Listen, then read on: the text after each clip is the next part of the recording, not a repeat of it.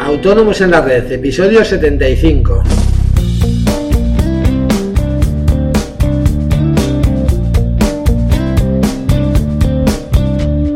Muy buenos días a todos y bienvenidos un día más, un martes más a Autónomos en la Red, el programa, el podcast en el que hablamos de todos aquellos temas que nos interesan a los autónomos. Ya sabéis, seguros sociales, IVA, IRPF, financiación, etcétera. Eh, antes de nada, eh, quiero recordaros que como la semana pasada no tendremos podcast el jueves y el viernes, ya que serán Nochevieja y Año Nuevo. Eh, pero bueno, hoy vamos a hablar de la recuperación del IVA de facturas impagadas. pero antes, como siempre, recordaros que en asesoríafiscalautónomos.es os ofrecemos todos los servicios de contabilidad e impuestos que os ayudarán a gestionar de una manera mejor vuestros negocios y a optimizar vuestra factura fiscal y todo ello a unos precios realmente competitivos. Toda la información la tenéis en nuestra web, os repito, asesoríafiscalautónomos.es. Cualquier duda sobre nuestros servicios, sugerencias para nuestros podcasts, dudas fiscales, de seguros sociales, etcétera, eh, que podéis tener, podéis enviármelas a través del formulario de contacto de nuestra página web e intentaré resolver, resolveroslas perdón, a la mayor brevedad. Bien, eh, por desgracia es relativamente común que todos tengamos algún caso de un cliente que no nos ha pagado una factura ni nos la va a pagar jamás, ¿verdad? Eh, si hemos emitido una factura que sabemos que no vamos a cobrar, pero todavía no hemos liquidado el trimestre, lo más sencillo, y me imagino que lo que haréis todos, es emitir una nota de abono y dejarse de complicaciones. Pero en la mayoría de los casos eh, nos damos cuenta de que no vamos a cobrar una factura cuando ya hemos liquidado ese IVA. Eh, pues bien, en estos casos la ley de IVA nos da la posibilidad de recuperar el IVA de esa factura impagada. Para ello debemos cumplir una serie de requisitos.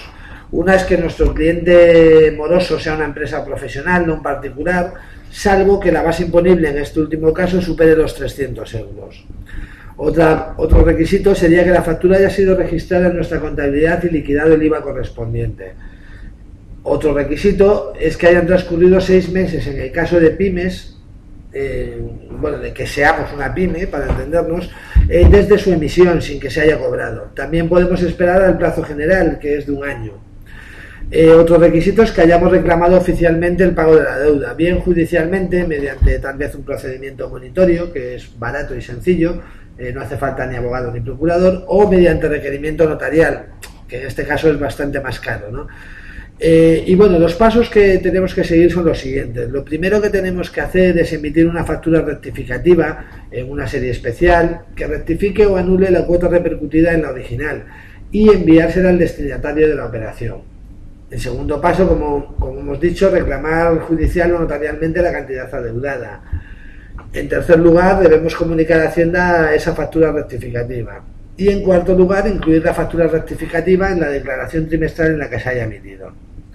Eh, por supuesto, debemos cumplir con los plazos establecidos para este procedimiento.